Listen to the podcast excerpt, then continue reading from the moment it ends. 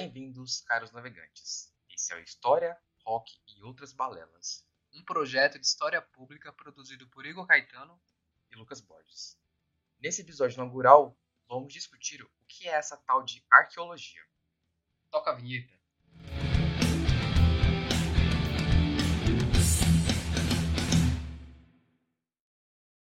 A gente tem uma visão muito generalista das coisas, né?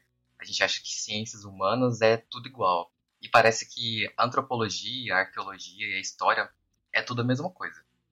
Só que não são, cada uma delas tem as suas próprias especificidades, sua metodologia, sua forma de atuação. É, e isso é muito interessante. Foi só na academia que eu tive, a gente, né, na verdade, uhum. teve essa noção de que há separações em cada uma delas. Elas são ciências complementares, mas cada uma tem sua identidade própria, sua forma de, de atuação. É, isso diz muito respeito ao método e à teoria de análise. O objeto que eles estudam é o mesmo, é, o mesmo. é a humanidade, né, as sociedades. Mas a forma que eles estudam não é, é pelo mesmo caminho, né? não tem o mesmo método. O interesse dos seres humanos é, pela cultura material é de longa data. A arqueologia ela surgiu daquilo que se intitulou antiquarismo. E aí, essa ideia dos antiquários, né, dos antiquarismos, é algo que está presente na, até hoje, até nos dias atuais. Aqui mesmo na cidade de Uberaba, né, do qual estamos falando, é, tem ainda alguns locais onde são verdadeiros santuários de obras, de imóveis, é, que já foi aproveitados por pessoas no passado que hoje estão à venda. Muitos deles são reformados, é até uma moda mesmo, meio que retrô aproveitar esses móveis antigos. A gente gosta de colecionar coisas, né? Objetos, livros, discos. De certa maneira, a gente tem esse, é, esse hábito de acumular coisas. Mas, assim, o antiquarismo é algo mais além, né? É algo que realmente tem um, entre aspas, um certo valor do passado, né? É a materialização do passado, digamos assim. É, a gente sempre joga alguns valores, né, nesses objetos do passado. E segundo o autor Brian Fagan, essa tal curiosidade pelo que já foi, ela é datada na Europa a partir do século XVII, pelos renascentistas. Esse momento, né, Lucas, foi marcado por homens, e homens mesmo, né? Nesse momento a sociedade é muito machista, né, século XVII. Homens que se interessavam pelos fatos, sem necessariamente é, pela história, né? Não havia cientificidade é, nesse, nessa retomada ao passado, né, nesses antiquaristas. É, esse foi um período de muita exploração, de conquista, de uma, não, uma, na verdade, uma nova conquista, né, de novos mundos. E descoberta, né, das sociedades clássicas. Sim, de novos lugares. Aí o antiquarista ele surge como essa figura mesmo, de um típico colecionador.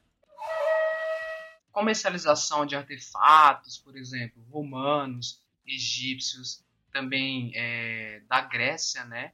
Se a gente lembra da Grécia, a gente lembra as estátuas, por exemplo, é, brancas, uhum. que não eram brancas, eram coloridas, pintadas. Mas a gente tem essa visão, né, de, de uma única cor, muito por conta dos renascentistas, que encontraram essas estátuas, né, naquele momento do século XVII, e elas estavam, de certa maneira, perderam suas cores, né?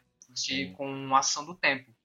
E a muita visão que a gente tem dessas estátuas é que elas são brancas. E naquele momento, né, do século XVII, os renascentistas tentaram enxergar ali nessas estátuas um certo valor é, de uma branquitude europeia, né, quase que eugênica mesmo da história, de imaginar ali a Grécia é, como um, um sistema padronizado, digamos assim, de cultura. Mas isso é uma, uma visão que eles tinham, que eles projetaram né, na, na antiguidade clássica. E isso pode ser visto na busca desses objetos do passado, nas estatuárias que eu acabei de falar, no, é, no Egito, por exemplo. É, os grandes monumentos, como pirâmides, enfim, as tumbas são objetos que naquele momento está sendo redescoberto. Sim, e essas peças que tinham um grande valor de arte, né, de status social, ela encontrava no solo europeu ávidos compradores. E é interessante também a gente imaginar que essa que persiste, na verdade, no imaginário coletivo, né, na mente das pessoas, a ideia de que os arqueólogos eles são aventureiros, são aventureiros É. românticos que passam a vida escalando pirâmides, cidades monumentais feitas em pedra. de repente chega ali numa cidade, na sociedade desconhecida, né, e vai adentrar ali na, na sua materialização. Por exemplo, tumbas cobertas de ouro, sociedades perdidas, aventuras em terras distantes. Era essa ideia que é essa ideia, né, que o senso comum tem da arqueologia. É, e essa, essa visão, na verdade, ela é uma construção, né? principalmente a partir das, da- das, das- dos filmes, na verdade, das produções Hollywood, cinematográficas né? de Hollywood. Bem numa versão Indiana Jones. Mas a escavação brutal e acelerada tinha nesse período, ele não tinha nada de Indiana Jones. Ele, na verdade, tinha o único objetivo de é, descobrir objetos valiosos e vendê-los. É o, o Estado moderno que estava em formação ali, a, história, a aristocracia, elas financiavam é, certos antiquaristas, né, para buscar, né, encontrar esses objetos. É, certas Esses empreitadas. Realmente era pago e de fato era uma aventura porque era longe, né? É, de certa maneira não era tão fácil, mas o trabalho mesmo do arqueólogo ele não é não é baseado nessa visão. Não se procede assim, né? Sim, porque nesse período, até então, não se tinha uma análise do que é, do que é, do que é, é valioso, do que não é valioso, do que deve ser preservado ou não. Na verdade, era muito mais ligado ao gosto pessoal. Ou a, por exemplo, algum objeto que tinha é, era cravejado de ouro, de, diama- de diamante. Aqueles objetos eram considerados objetos de valor. E isso é interessante da gente pensar também, porque é, muitas, é, muitas, muitos objetos é, simplesmente se perderam no tempo. Porque muitos aventureiros, por exemplo, iam para o Egito e utilizavam dinamite. Utilizava pólvora para explodir Explodir ali as tumbas. as tumbas para saquear, entendeu? Então era só uma pilhagem, sabe? Brutal. Entre as- e a, a gente pensa. A gente, se a gente parar pra pensar, né, que a gente vive num, num país é, consumido pelo fogo, né? A gente vê todo dia praticamente museus pegando fogo, Museu Nacional, e assim, a gente imagina, a gente se sensibiliza, né? Fala, nossa, olha o tanto de coisa que foi perdido. Hoje em dia a gente, entre aspas, até que tem alguns produtos catalogados, alguns objetos desses da cultura material que foram catalogados.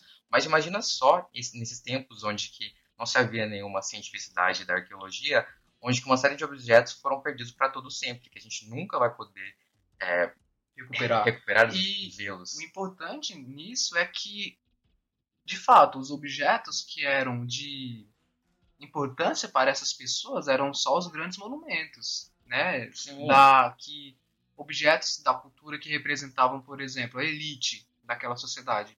Muitas vezes, né, o, no início não se tinha essa ideia de que, por exemplo, a cultura material dos povos comuns daquelas sociedades não eram valorizadas. Por exemplo, as cerâmicas. Eles não iam lá no Egito à procura de cerâmicas. Eles queriam tumbas, Tumbas, faraós, ouro, né? E levar para a Europa. Eles não iam entender ali como que vivia um escravizado romano.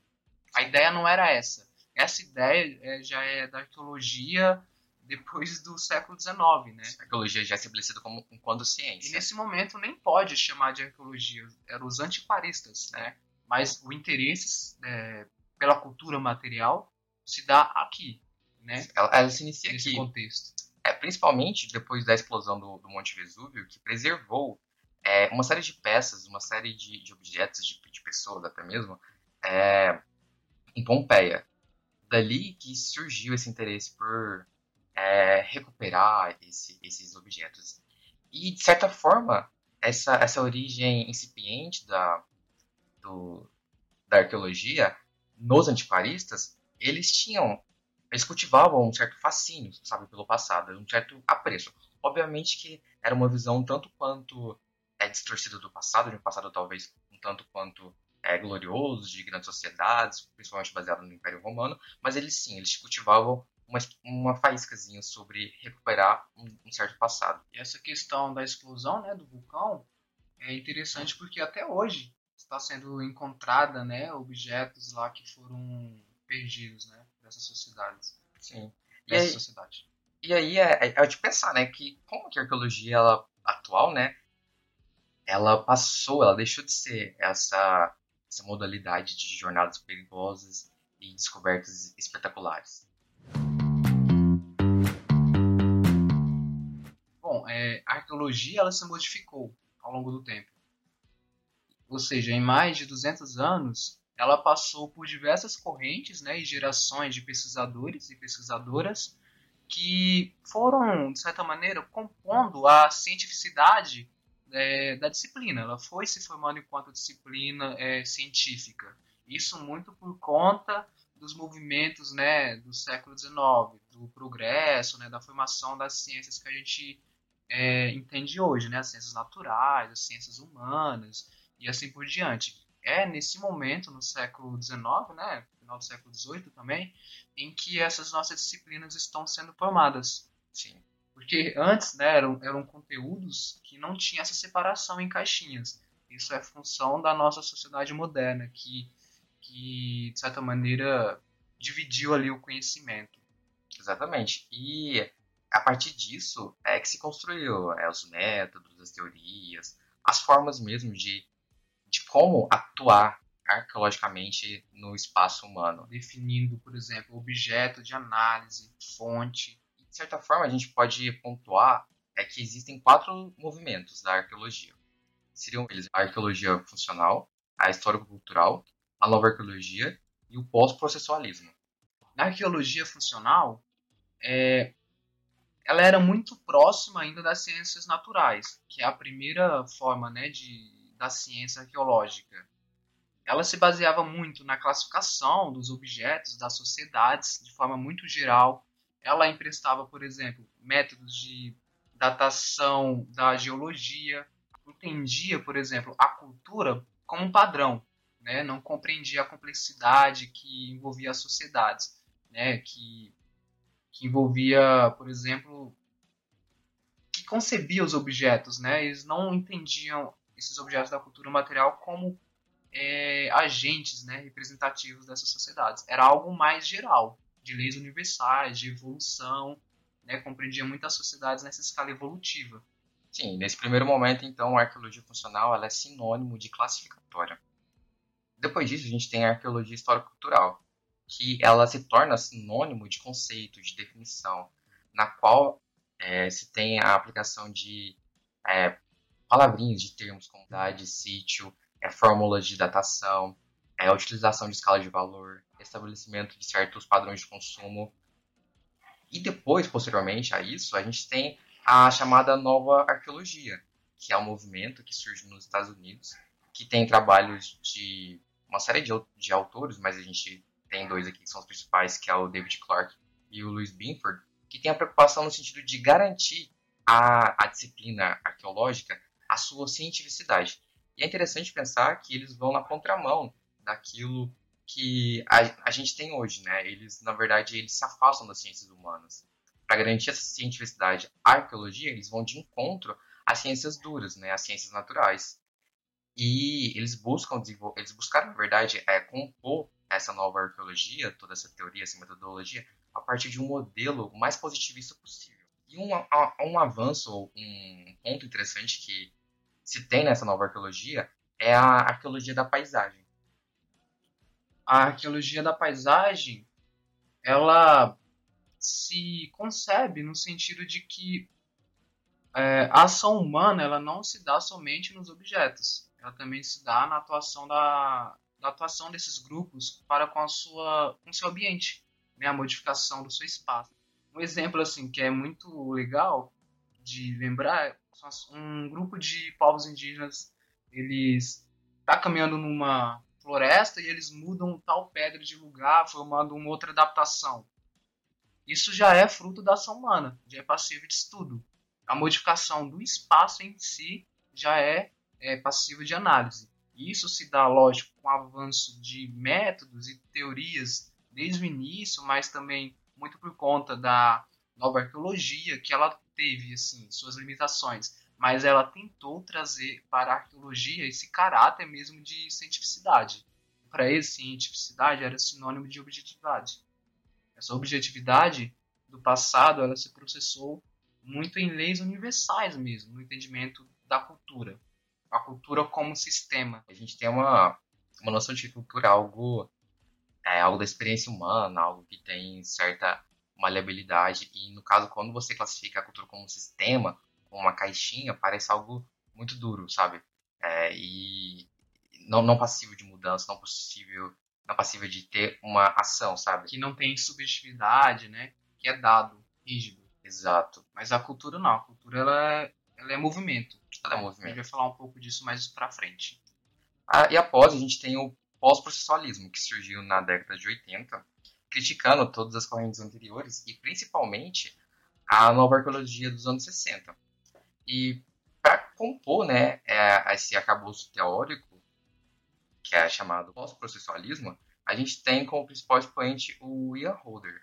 A principal virada de chave desses pós-processualistas é a visão em perspectiva da cultura material, que ela deixou de ser concebida como dado universal e normativo do passado. É, isso também vai de encontro com, uma, com um movimento que está acontecendo mesmo né, na década de 80, comum a quase todas as ciências humanas. Sim. Na história nós tivemos isso também é, na antropologia.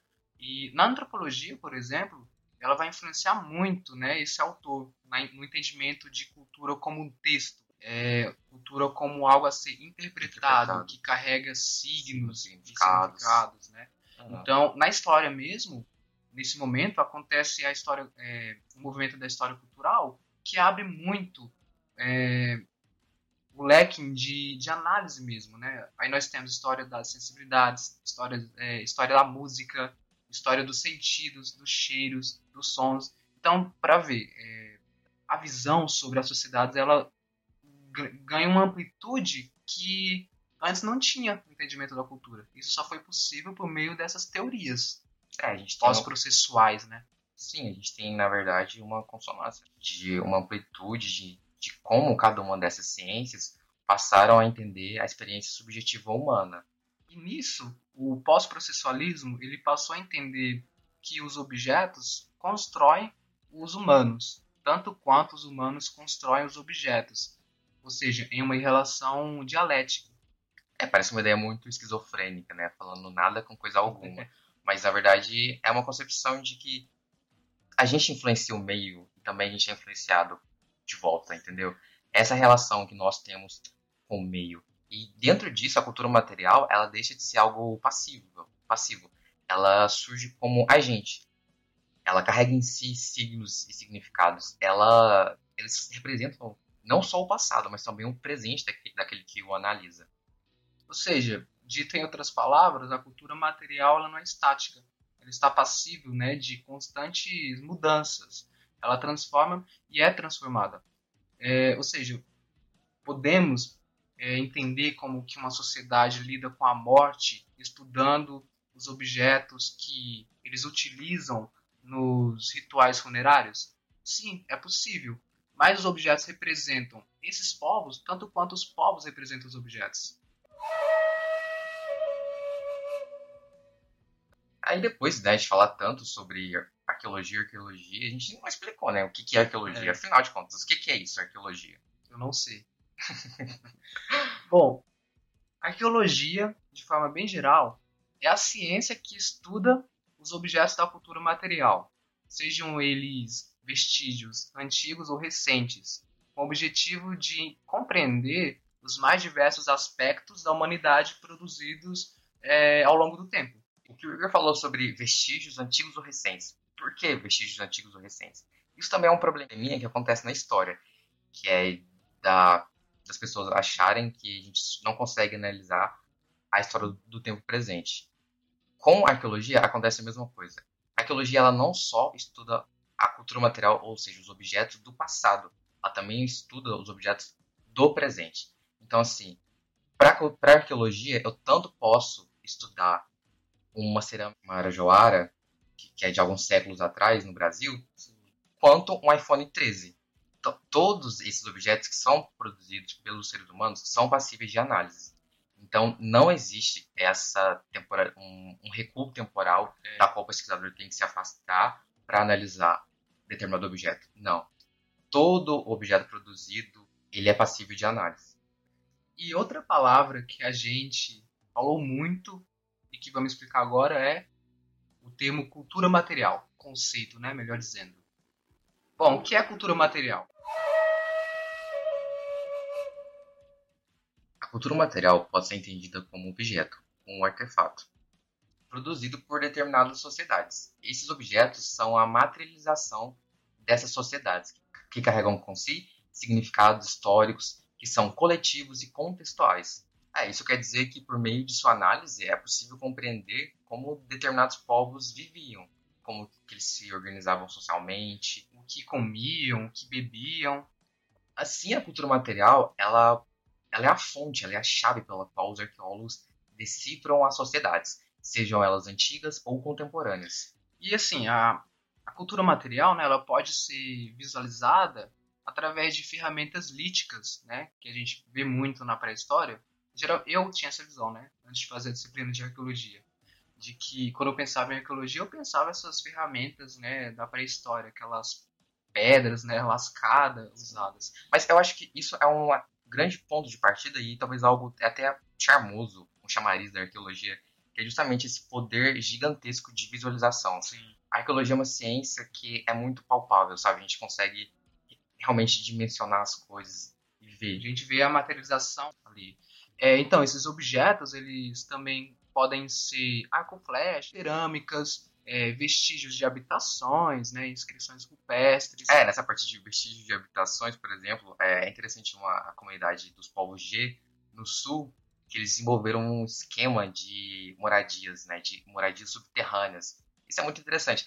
É, na, na, na literatura normal, né, na essa literatura ocidental que a gente tem, é, tem um, um, autor que é o Frank Herbert que escreveu Duna. É engraçado que em Duna, né, eles têm justamente isso, os Fremen, os Fremen, que são os nativos, né, de Duna, eles têm casas subterrâneas. É interessante como isso não, não é um conceito que o Frank Herbert talvez tirou da tirou do nada, não. Algumas sociedades, por exemplo, como aqui no Brasil, os povos G, tinham moradias, essas casas subterrâneas. E é legal, porque isso é, vai de, é, contra uma certa um certo pensamento europeu de que os povos né, indígenas que eles encontraram aqui nas Américas, eles eram selvagens porque eles não eram sedentários.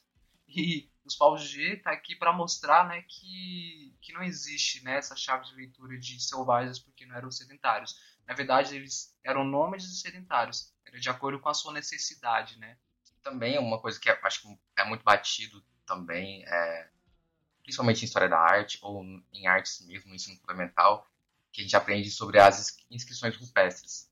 É muito interessante, que isso também é uma forma de expressão da cultura material de Sim, povos simbólica, antigos. né? Ele representa crenças também, representa de fato o que, que aquelas sociedades pensavam, né? Além de artefatos simbólicos, como amuletos que são usados em rituais, é, adoração de alguns é, objetos né, que são transformados através de feições é, animalescas, por Sim. exemplo, para algumas sociedades. Todos esses objetos, todo esse aparato, esse, esse simbolismo representa traços da cultura material que está representado, que está expressado na humanidade de forma global. E também é, isso vai um pouco de encontro do que a gente falou sobre é, paisagem. O meio ambiente, né, que essas certas sociedades é, vivem, também constitui essa cultura material, que a gente vai discutir mais à frente. Sei que está nos ouvindo agora. É, por exemplo, o que, que é um celular? Se o celular está na sua mão, por exemplo, o que, que ele diz sobre a nossa sociedade atual? O que, por exemplo, o nosso lixo nos diz sobre o nosso consumo, sobre nossos hábitos alimentares. E como que esses fatores eles se articulam com o meio em que vivemos? E aqui a palavra meio é realmente é, é o meio, meio, o meio, né? Na verdade não é o, é o todo, não só o meio, mas é, é tudo. No sentido de que, ao seja, porque a gente geralmente é, a gente se vê como animais apartados da, da, da natureza a gente geralmente classifica meio ambiente como algo sendo afastado da gente, algo que está lá na floresta, não aqui na cidade, mas na verdade não. Como que essas relações que o Hugo contou sobre consumo, sobre hábitos alimentares, articulam com o que, que elas nos dizem, por exemplo, hoje, sobre o meio ambiente, entre aspas, o meio que nós vivemos.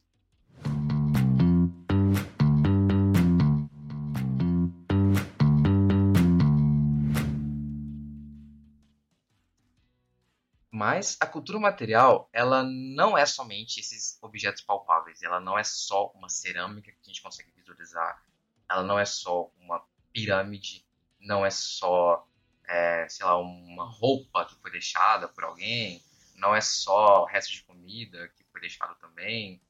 Não é, não é só esses objetos. Ela é um pouco mais além. É, essa, essa talvez é a parte um tanto quanto mais é, complexa da, da análise arqueológica. Porque a arqueologia ela também estuda a materialidade, a construção da cultura material, é, ou seja, ela está inscrita nas grutas é, de cachoeiras que, por exemplo, os paus G utilizavam como enterramento. Então, eles não escavavam um local para depositar os seus mortos, eles utilizavam o próprio afloramento rochoso ali da natureza, se apropriavam dele e utilizavam isso com seus ritos, né, seus rituais para enterramento. Ou seja, o conceito de paisagem vai mais nesse sentido, que é quando uma determinada sociedade se apropria daquele espaço Sim. e faz modificação, seja simbólica ou modificação mesmo é, de remover alguma coisa. Nesse sentido, a cultura material ela também está presente nas paisagens. É, ela é algo muito sofisticado até então, porque essa análise ela mascara de certa forma o que é natural que foi nos dado pela mãe natureza e o que, que é antropogênico, né? O que, que foi mudado pelo homem. E hoje a gente tem uma série de bons exemplos dessas modificações humanas em paisagens que antes eram tidas como intocáveis, como virgens, como naturais, e que na verdade não, são frutos da ação humana. É interessante a gente pensar né, na floresta amazônica, que a gente acha que é um presente de Deus, algo super natural e tal. E, na verdade, não. A floresta amazônica ela é uma floresta domesticada. Foram sociedades milenares que é, habitaram a, a, região que simplesmente cultivaram a floresta. Ela não é uma floresta natural, ela não é uma, uma floresta intocável, ela é uma floresta construída. E isso é super interessante analisar que pensar que a cultura material ela também tá, ela pode ser vista e analisada na paisagem e até mesmo da sua relação né, com o meio. É, isso muda completamente né, a nossa visão sobre os povos ameríndios, que na visão europeia são considerados selvagens por não terem construído grandes monumentos. Mas você quer um monumento maior do que a floresta amazônica? é uma boa. É uma floresta que está em pé até os dias atuais. Se for parar para pensar de construções de remanescentes antigos, é, o, o Egito talvez seja o único, assim, que ainda está em pé pela... com grandes esforços. É um pouco triste a gente pensar que a floresta amazônica por humanos foi construída e por humanos está sendo, destruída. É, e aí, qual que é? Será que é o povo mais sofisticado, né? Será que é o... Quem que é selvagem, quem que é civilizado na história? Nós, capitalistas, né, que destruímos a floresta? Ou os povos nativos originários que a construíram? E pensando nisso, será que então a gente poderia falar que existe uma tal de arqueologia brasileira? Será?